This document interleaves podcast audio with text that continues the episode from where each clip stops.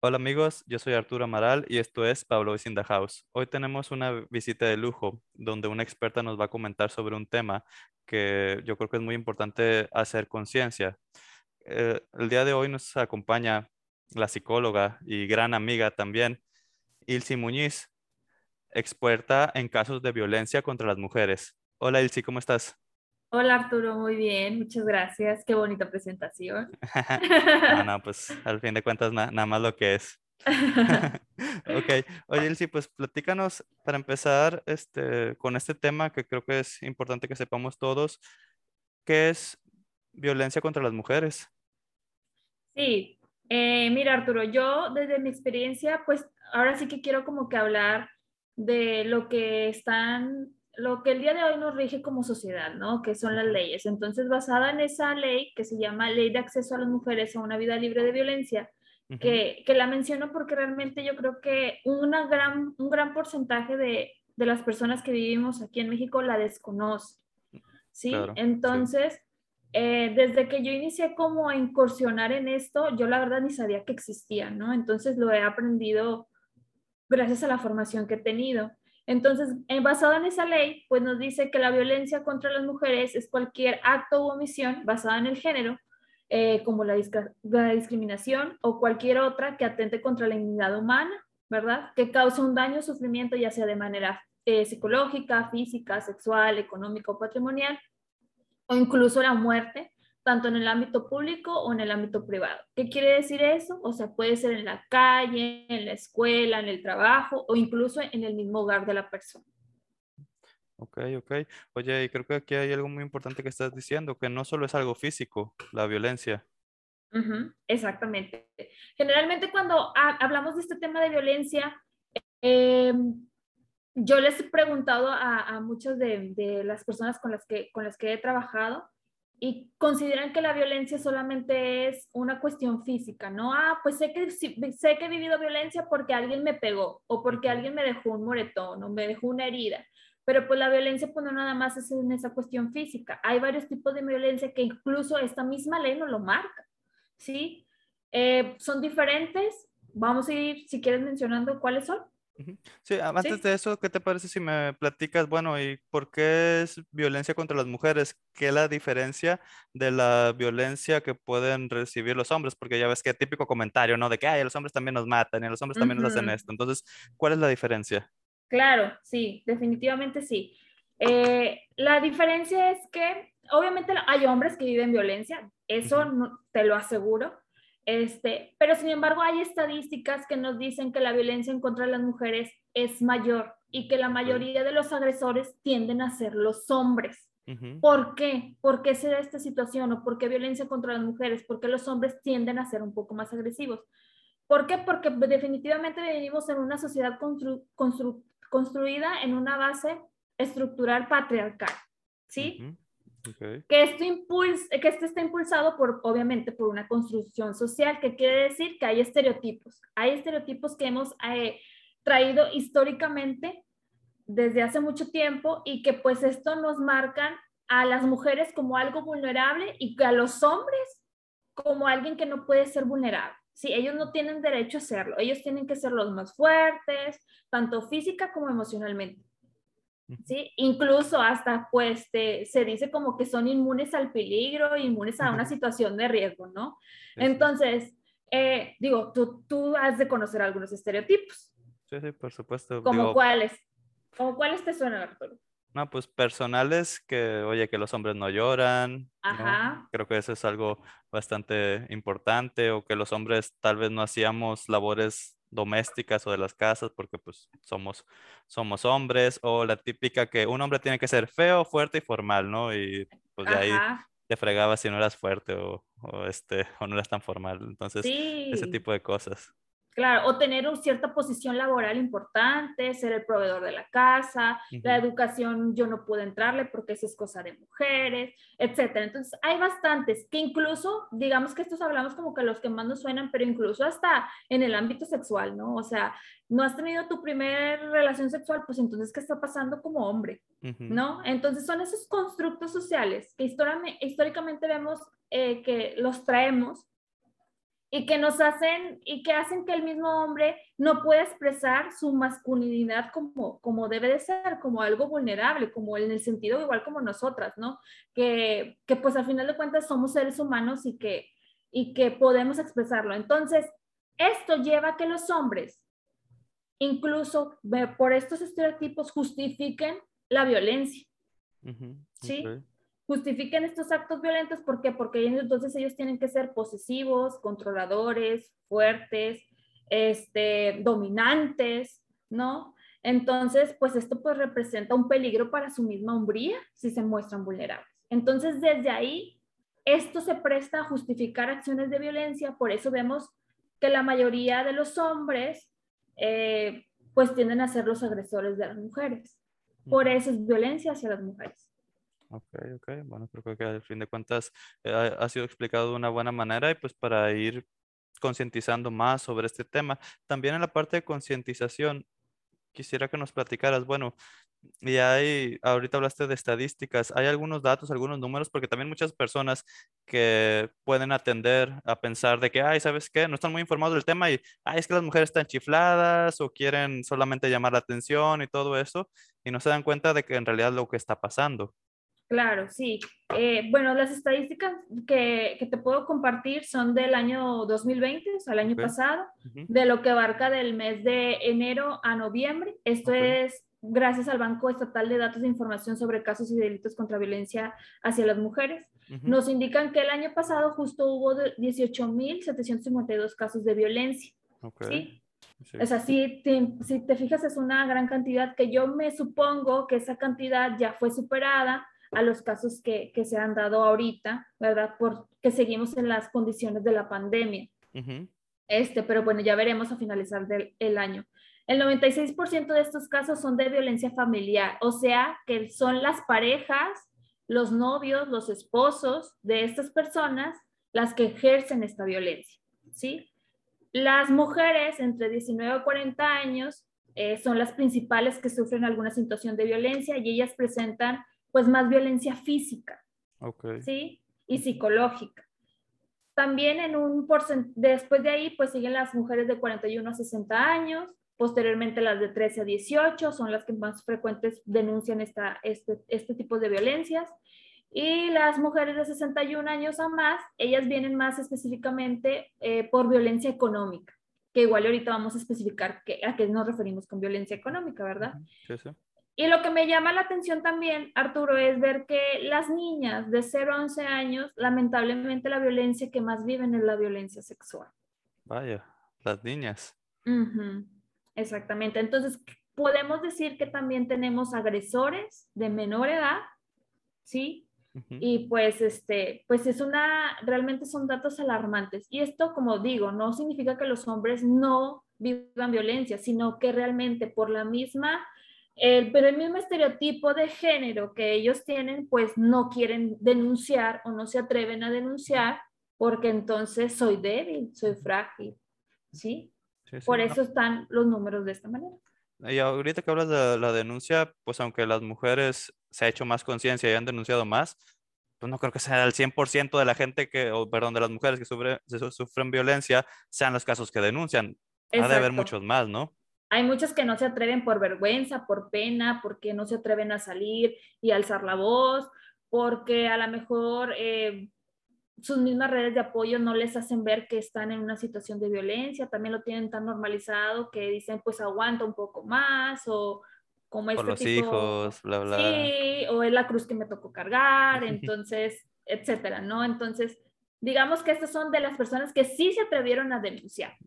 Oye, ¿estos datos son solo de Nuevo León o son de todo el país? Son solo de Nuevo León. Ok, porque ahorita que me estabas diciendo, hice una división entre los días del año y, y son 51, 52 mujeres por día que, que, denuncian, que creo que no es cierto, y luego me equivoqué porque es hasta noviembre. ¿no? Entonces, exacto. aumenta, ¿no? Tal vez podemos estar llegando a las 60 mujeres por, días que, por día, perdón, que denunciaron. Creo que es algo, pues si la gente con estos datos no se da cuenta que en realidad hay un problema, pues, no sé qué más, qué más quiera, ¿no?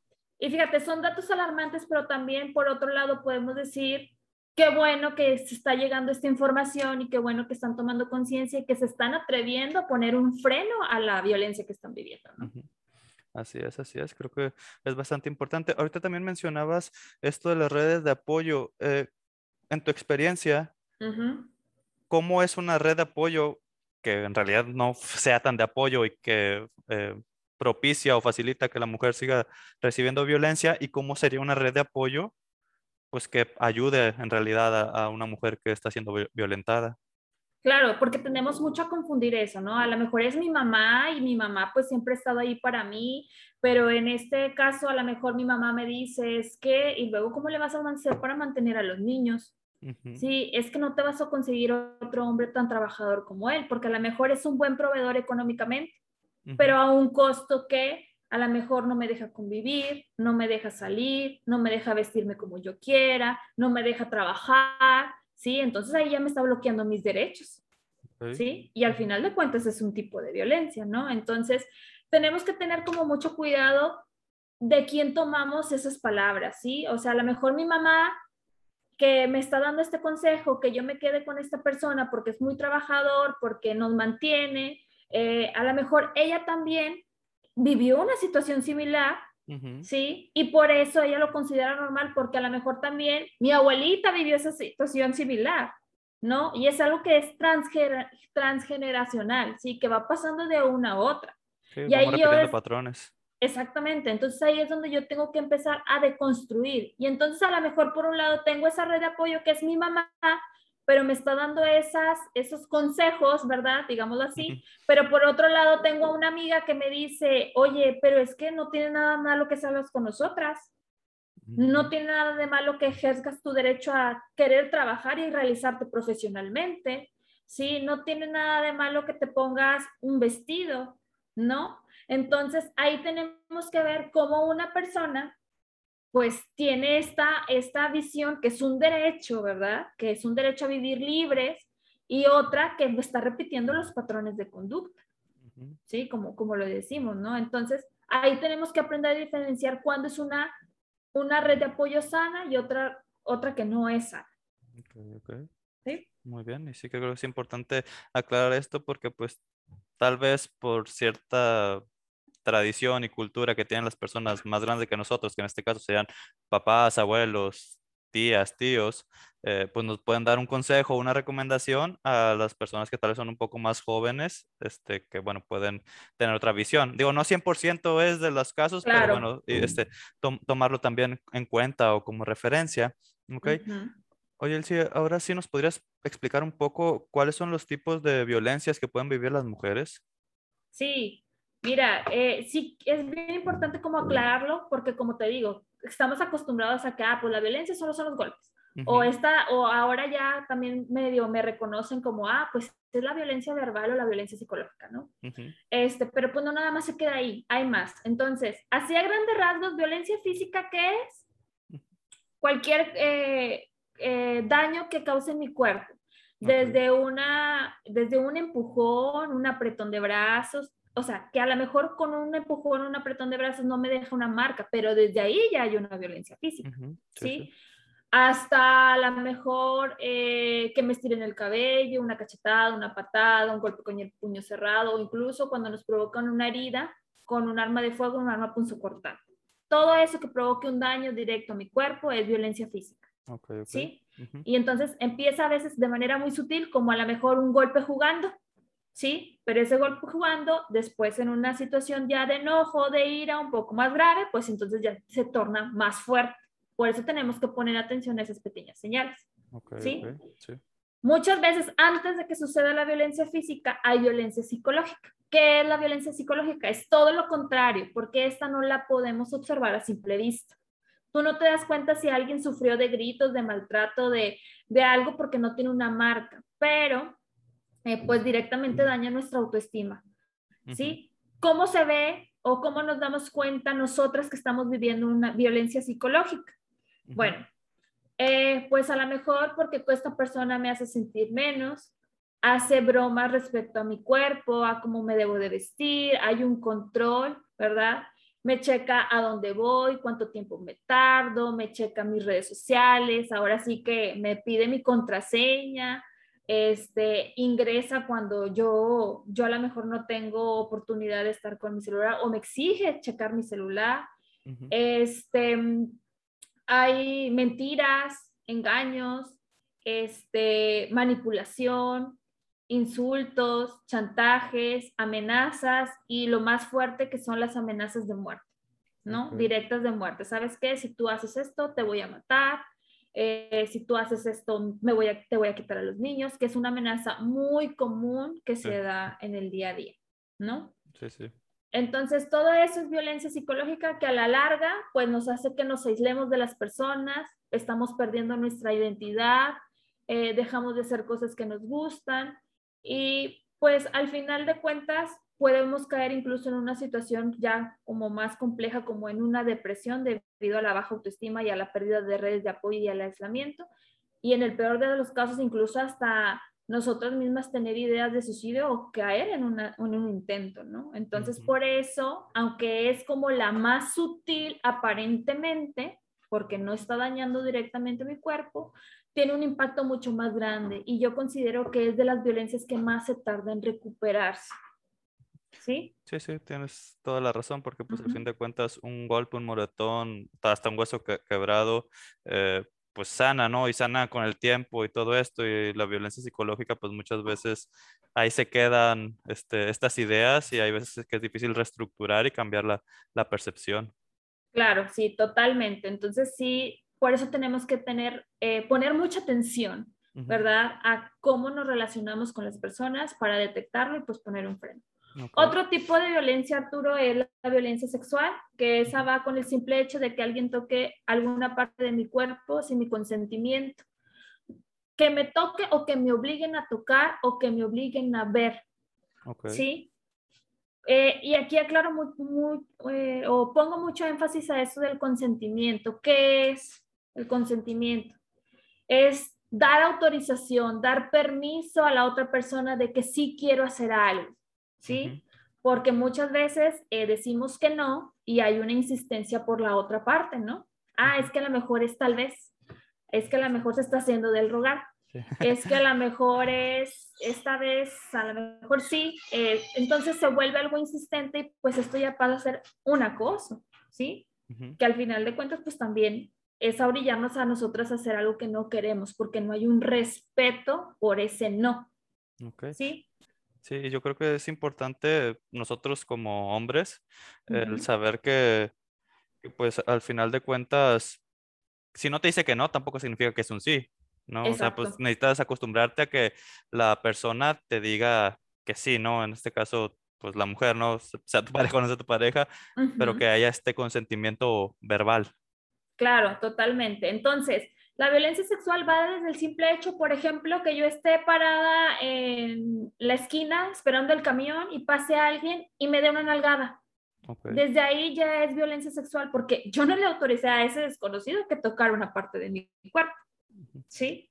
Entonces, también otra cosa que, veo que, que, en las mujeres, que es que es mi esposo y es que es mi novio de muchos años o es mi pareja, entonces tengo que cumplir cuando él te, quiera tener relaciones sexuales, ¿no? Entonces, este, no significa que tengamos que cumplir, sino también nosotros tenemos derecho a decir, sabes que no quiero, no puedo, no se me antoja, o sea, sí, decirlo, porque ya cuando me obligan, ya entonces la persona con la que yo estoy casada o tengo una relación larga o lo que tú quieras, eh, ya es un abuso sexual, ¿sí? Otra, otra manifestación de la violencia sexual es cuando me obligan a tocarlo y yo no quiero, o me toque y yo no quiero, o me obliga a ver pornografía cuando yo no quiero verla, o me tome eh, fotos desnudas y yo no quiero, ¿sí? Entonces va, es muy amplio, vaya, no nada más es como el tener relaciones forzadas, sino con el simple hecho de tocar, de ver eh, algo del ámbito sexual, ya es parte de una violencia sexual. Ok, ok, bueno, creo que es, es, importante ir aclarando estas situaciones y se me hace muy importante lo que mencionabas hace un momento, que pues no porque tengan una relación larga o porque ya sean esposos, eh, como esta idea que tiene que cumplir, ¿no? Le tengo que cumplir a mi esposo o a mi pareja. Digo, al fin de cuentas, una relación sexual, eh, pues tiene que ser que los dos tengan las ganas, el deseo de tener ese encuentro. Exactamente, es darle esa oportunidad al otro de elegir y si coincidimos, qué padre, y si no, pues respetarlo, ¿no? Otro, otro tipo de violencia que a lo mejor esta es como de las menos sonadas y de las que menos eh, llegamos a reconocer como violencia es la violencia patrimonial. La violencia patrimonial se refiere pues a todos aquellos objetos que tengan un valor económico un valor, un valor emocional para mí y que esta persona en un arranque de enojo, de celos o de ira decida destruirlos, quebrarlos, romperlos o quemarlos. ¿Sí? Por ejemplo, ah, no, pues este, yo estaba pues platicando con mi celular, mandando un mensaje y de repente llega él y él se imagina cosas en su cabeza que no son, entonces me arrebata mi celular, me reclama y avienta mi celular, mi celular se estrella. Eso es violencia patrimonial. ¿Sí? Porque está destruyendo un objeto que a mí me pertenece. Y no nada más me refiero, como te digo, a objetos de valor económico, sino a lo mejor me he topado con que me escondió mis actos de nacimiento, me rompió mis certificados de estudios, había una fotografía que para mí era un recuerdo muy importante y como él sabía que para mí es un recuerdo muy importante, pues la rompió, rompió mi ropa, quemó mi ropa o empezó a, pegarle a la puerta y le hizo un agujero, aventó platos, vasos, etcétera, ¿no? Entonces, todo eso es violencia patrimonial. Okay, Muy bien. Sí. ¿La conocías, Arturo? Pues la, la, verdad, cuando me decías eso, yo pensaba que era más, no sé, en un divorcio y que, ay, te voy a quitar todo, ¿no? Que la, la, la amenaza que... Sí, sí. Pero pues ya de algo, pues no sé, tan común como que te rompa tu celular o algo importante para ti, este creo que no sabía y que bueno, es bueno saberlo. Ok. Bueno, otro tipo de violencia, pues la violencia económica. La violencia económica, pues como lo dice tal cual, pues se refiere al dinero, ¿no? Que a lo mejor yo sí pueda, yo trabaje y yo ejerzca mi derecho y él esté de acuerdo, pero pues el sueldo no me pertenece. Sí, mi sueldo me lo quita él y entonces él lo administra y lo gasta y pues a lo mejor a mí me da un porcentaje muy pequeño o me da nada. Sí. Eh, este tipo de violencia también yo la veo bastante en las mujeres cuando se separan y que los hombres se olvidan de su paternidad, ¿no? Entonces, em, no empiezan, no, no dan ese aporte que los niños necesitan, porque sabemos que los niños, mientras sean menores de edad, pues tienen derechos eh, que nosotros como padres tenemos que otorgarles, ¿no? ¿Cuáles son esos derechos? A tener una vida digna. ¿Cómo se da esa vida digna? A través de la educación, de la vestimenta, de la comida, de darles un techo donde vivir, incluso de la, de la salud, ¿sí? Del área médica cuando él lo necesite.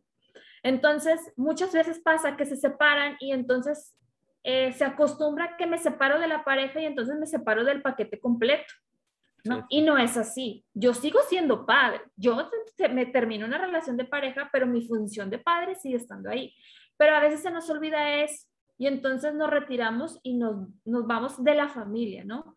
Entonces, eh, aquí lo que se puede hacer ya es un trámite legal que se conoce como pensión alimenticia, donde uno como mamá eh, tiene esa obligación de ser el representante legal de los menores ante, el, ante la autoridad y mediante este juicio, pues se le obliga a, esta parte eh, que reconoce a, los hijos a, hacer, eh, a proporcionar cierta cantidad de dinero, ya sea por semana, por mes o por quincena, ya depende de lo que designe el juez.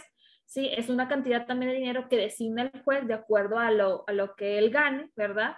Pero que sí se tenga que estar dando para que pues los niños tengan acceso a estos derechos, porque obviamente es responsabilidad de ambos padres ahorita me enfoco mucho en la mujer porque es lo que más se da. No significa que no haya mujeres que también digan, bueno, pues se queda el, el hombre con él y, y, y, con los niños y ya yo me deslindo. No, es parejo para los dos porque es responsabilidad de ambos padres. Sí, pues al fin de cuentas es un derecho para los niños, no estamos hablando de los adultos, sino lo que los niños necesitan. Exactamente. ¿Sí? muy bien. Muy bien.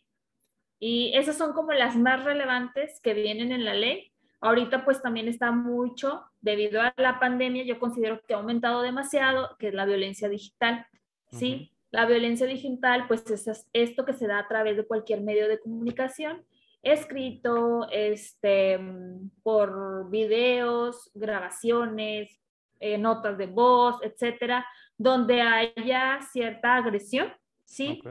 Y aquí eh, específicamente hago hincapié o em, quiero como resaltar sobre los delitos contra la intimidad, que eran delitos que antes no estaban como tipificados, establecidos en la ley, que ahora sí se, se hicieron estas reformas a la ley gracias a Olimpia, que ella pues también dio su testimonio, ¿verdad? Que ahorita Olimpia ya acaba de ser la, la, está entre los 100, las 100 personas más influyentes en, en el mundo. este, sí, este, la acaban de nombrar hace dos días, creo. Este, porque ella, pues, lamentablemente, incluso ella puso de como que antes tenía miedo a llamarme Olimpia, ¿no? Por todo lo que atravesó de violencia digital. Nos, este, sí, eh, ella lamentablemente uno de sus novios publicó sus eh, videos y fotografías íntimas de ella, entonces pues obviamente ya cayó en un estado de, de, depresión, eh, pues se vio dañada mucho su autoimagen y esto, esto es a lo que me refiero con violencia digital, ¿sí? Entonces, gracias a que ella pudo hablarlo y acercarse y encontrar redes de apoyo eh, sólidas, ¿sí? Y con, con perspectiva de género, digámoslo así, pues se pudo hacer estas reformas a la ley. Entonces, ahora se conocen como delitos contra la intimidad. Si a alguien, eh, aunque haya sido mi novio, yo decidí a lo mejor pasarle fotografías íntimas, intercambiamos, eso no le da derecho a él pasarlas más allá o publicarlas en una red social o en una página pornográfica, etcétera, ¿no? Entonces, al final de cuentas, vuelve lo mismo, no hay un consentimiento de pasarlas, ¿sí? Esas fotografías. Entonces, pues ahora se conoce como esto, ya tiene, tiene pues como una consecuencia. Ok, y qué bueno, qué bueno que haya habido este cambio, porque sí era muy común muchas veces en, en grupos de, hombres o en páginas de repente empezar a ver fotografías de personas y pues bueno, yo creo que la mayoría de las personas o ninguna, no sé, había dado este consentimiento de que usaran este material para estarlo pasando y que tal vez como hombres para nosotros este, era de que hay muy normal y, y, pensábamos que no pasaba nada, cuando en realidad pues sí tiene una gran afectación para la persona que está siendo exhibida. Sí, totalmente. O sea, imagínate eh, sin ganas hasta ni salir de su propio cuarto por el miedo a ser señalada, juzgada. Entonces, sí, qué bueno que se hicieron esas reformas gracias a que Olimpia pues decidió alzar su voz. Ok, bueno, Ilsi, oye, y ya para ir terminando, me gustaría que nos comentaras si alguna de las personas, alguna de las mujeres se sintieron identificadas con algo de lo que comentaste el día de hoy, ¿qué es lo que les recomiendas que puedan empezar a hacer? Miren, como dicen, si algo de esto te, te, choca, pues muy probablemente te checan, ¿no? Entonces, ahora sí que pongamos como atención a eso que también nosotros a veces consideramos normal, ¿sí? Si vemos que alguna de estas cosas yo consideraba normal, desde ahí empezar a identificar.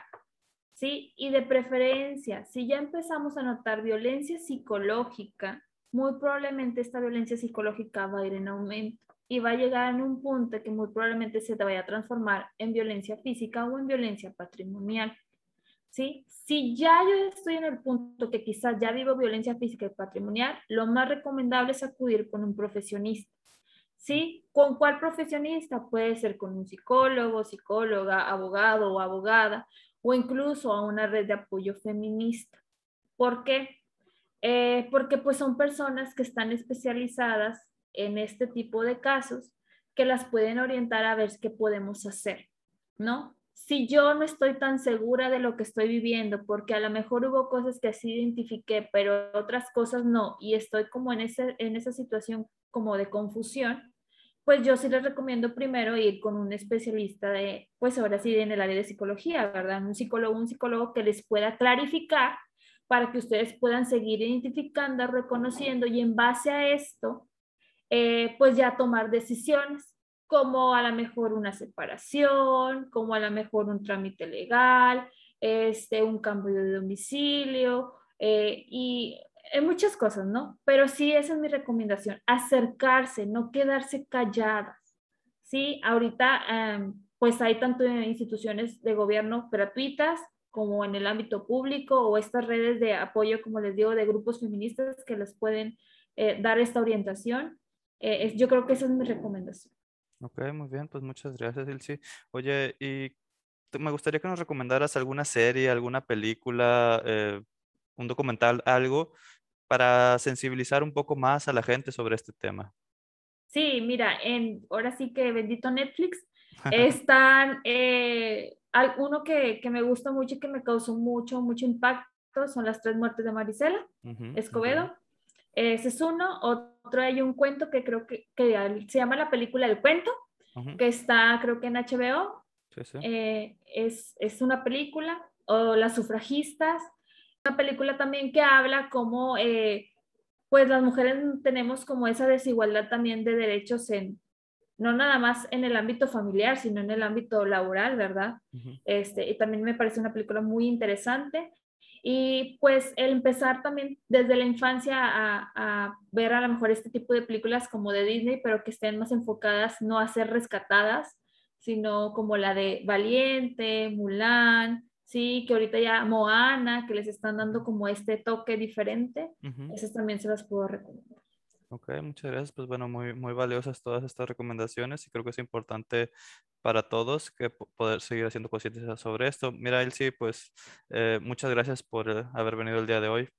Yo creo que eres la, la, profesional que más confío para este tipo de temas y ah, creo que y creo que hoy nos has dado información que es relevante para que todos sigamos creando conciencia sobre esto y que pues para que todas las personas, bueno, en este caso las mujeres, cada vez vayan sintiéndose más seguras y que sepan qué hacer en este tipo de situaciones. Sí, claro, no, pues muchas gracias por invitarme. Espero que, que alguien que escuche esto, que pueda hacer sentido, pues se atreva a dar ese paso este, y si a lo mejor yo no lo vivo, pero sé que mi amiga, mi vecina, alguien, pues a lo mejor que pase este, este, este podcast para que obtenga esa información y a lo mejor de alguna u otra manera, pues sumemos nuestro granito de, arena para, pues, evitar que las mujeres sigamos viviendo violencia. Muchas gracias. Pues sí, creo que eso, a fin de cuentas, es la principal finalidad de todo esto. Entonces, otra vez, Ilsi, muchas gracias por haber venido el día de hoy me gustó mucho la plática. Ojalá y podamos volver a coincidir y tal vez sobre todo, no sé, estos tipos de violencia, irnos profundizando un poquito más, porque ahorita pues fue como que súper por encima, porque este tema da para platicar mucho y para seguir creando conciencia. Sí, claro que sí. Yo encantada. Ok, bueno, pues muchas gracias. Entonces, muchas gracias a todos los que nos escucharon. Nos escuchamos hasta la próxima.